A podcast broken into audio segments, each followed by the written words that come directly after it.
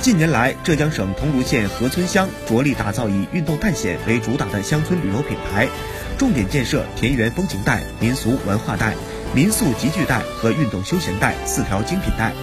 规划了十余个游览项目，以山水景观、水上运动、休闲娱乐、低空拓展等业态为主，呈现多元化、生态型、趣味化、全客群覆盖的旅客体验特色，助力乡村振兴。